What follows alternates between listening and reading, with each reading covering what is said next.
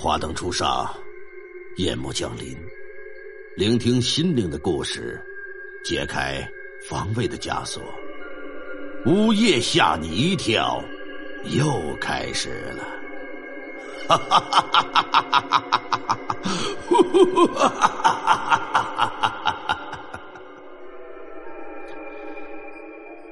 今天要给大家分享一个。来自听友提供的真实灵异故事，听友的名字呀叫做坏男孩说可能是自己比较倒霉吧，遇上这种东西的几率啊，从小到大就要比别人多。什么东西啊？灵异类的东西，再加上家庭的原因，因为自己也见证了许多不可思议的事儿。所以说，一直啊对鬼神这种东西都比较敬畏。记得那是一九年九月份，学校周末放假了，带着两个同学呀，骑着车就要回乡下老家。当时骑的呀是豪爵幺二五的摩托。这好不容易等到周末了，哥几个就商量着说，好好犒劳一下自己。于是决定晚上啊到田里，哎抓点小龙虾，捡点田螺，准备当夜宵吃。但是我们村的田里呢没有小龙虾，只有隔壁村的才有。要去那个村就只有一条路，也不能说是乡间小路吧，就可以过一辆小轿车，一个水泥路，周围就都是树木和一些小土坡什么的。在那些小土坡上啊，隐隐约约的你能看到。还有一些个荒坟，自己也不清楚那些坟都是谁家的。反正自打记事以来呀，那些坟就在。这两个村之间的路程呢，差不多得有七八分钟就可以到。好不容易等到晚上八点，这哥几个收拾好东西，放了学就准备出发。不一会儿就到达目的地了。到了之后，我们几个也没磨叽，直接开干。这中间的过程啊，咱就不用细说了。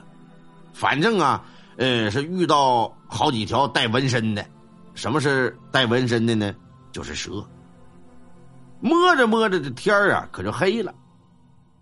是那种一颗星星都见不到的黑呀，伸手不见五指的黑呀。兄弟三人就想着，反正这也没少抓了，而且这好像要下大暴雨，赶紧回去吧。这父母也嘱咐过呀，说晚上骑车走夜路啊，呃，要么呢带着点香，要么呀带着点烟，因为夜路在山区啊，有的时候不是那么好走。恰好那天忙着赶回家，就给这事儿给忘了。几个人骑着摩托，火急火燎的就往家里去。当时我们三个人的座位呢是这样的，我坐中间，前面有个同学搁那骑摩托。后边啊坐着另一个同学，我的位置呢是可以从后视镜里看到车后边的情况的。当时骑着这摩托，路过那几堆荒坟的时候，我就觉得恍恍惚惚的，好像后视镜里边有个白影，歘歘歘歘，来回在闪动，也没仔细看呢，因为这车骑的也挺快，风也挺大。有点张不开眼，心说：“这怎么回事呢？这村里边什么时候啊，还有人穿着白衣服在夜里边出没呢？这么干净吗？”也没想太多。可是越是不想太多，越是无意识的总想往倒车镜里瞄，瞄来瞄去，瞄来瞄去，我的个天！这不瞄还好。啊一瞄之下，不禁让我浑身是汗毛倒立，头皮发麻呀，后背一下子可就冒出冷汗来了。咋回事？在后视镜里啊，我再看可就没有那飘飘忽忽的白色的影子了，就看在我身后那朋友的身后，有一张人脸。我敢抠屁眼子发誓。啊，用柱子的这个独家发誓的秘籍啊，抠皮眼子发誓，绝对那是一张人脸，有鼻子有眼有嘴巴呀，但是你分不清性别，而且是面无表情，皮肤让人白的发瘆呢。可不是说那种纸白和墙壁的白，是那种灰白灰白的，一张死气沉沉的脸。那张鬼脸就在我身后那同学的肩膀后头。当时我那朋友还不以为然的呢，脑袋还左摇右摆的四处乱看呢。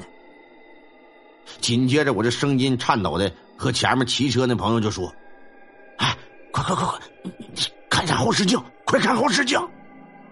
说完之后，我这身子突的一个就抖了一下，呼吸也就变得急促起来。然后我就看着我这个同学呀，手也跟着哆嗦了啊，这个腿呀，两条腿都紧贴着的嘛，腿也在打着摆，明显他也看见了。然后我就一直啊有意无意的偷着瞄那后视镜，当时呢也不知道怎么想的，就想瞄着，一方面啊想让这个人呢赶紧离开，另一方面呢又想提防他。有没有什么突如其来的举动？比方说绕过我身后的同学来掐我脖子什么的，越不敢看越想看，越想看越他妈害怕。当时就觉得这路怎么这么长呢？怎么这么远呢？以往进我们村这拐个弯基本就到了，是吧？拐过弯之后，恰好弯道那里有一个太阳能的路灯，我就一直盯着那张脸看了得有十分钟。直到转过弯，过了这太阳能的路灯之后，才发现那张脸没了。回到家之后啊，我赶紧就问那骑车的朋友：“我说你看见没？看见没？他妈吓死我了！什么玩意儿？”紧接着他就说他看到了，看到啊，我身后那朋友的身后有一白色的胳膊在甩来甩去。他说我看到的不是人脸。是一条胳膊。当天晚上，我仨吓得呀没敢睡觉，开了一晚上的灯。我身后那位还好，啥感觉没有，也啥也没看着啊。后来我就把这事儿和父母给说了，父亲呢直接把车钥匙就给没收了，说今年呢你别骑车了啊。亏得你们几个小子是童子之身，这命硬，火力壮。要不然你们几个得出大事然后就去找我奶奶去了。贵州苗族的朋友应该都知道，这个村子里边吧，总会有那么一两个人是这个灵婆，恰好我奶奶就是。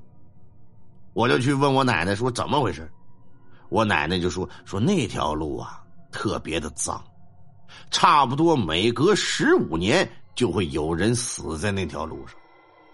之前已经有两个骑马的，马被惊了，摔死在路上。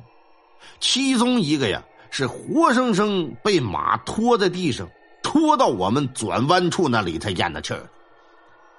亏得你们几个小伙子火力旺，其中有个人八字还硬，要不然你们这三个小家伙，那天晚上可就回不来了。